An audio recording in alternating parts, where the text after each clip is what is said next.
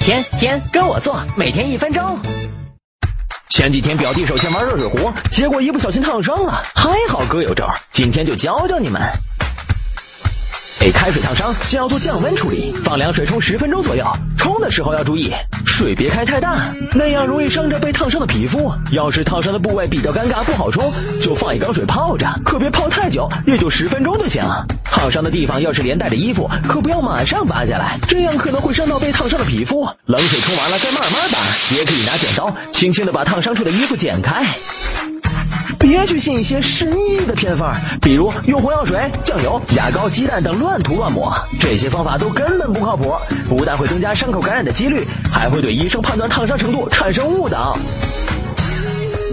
小伤一般过两天就没事了，要是烫伤面积大、起了水泡，就盖上干净的纱布，赶紧找医生，千万别自个儿瞎折腾。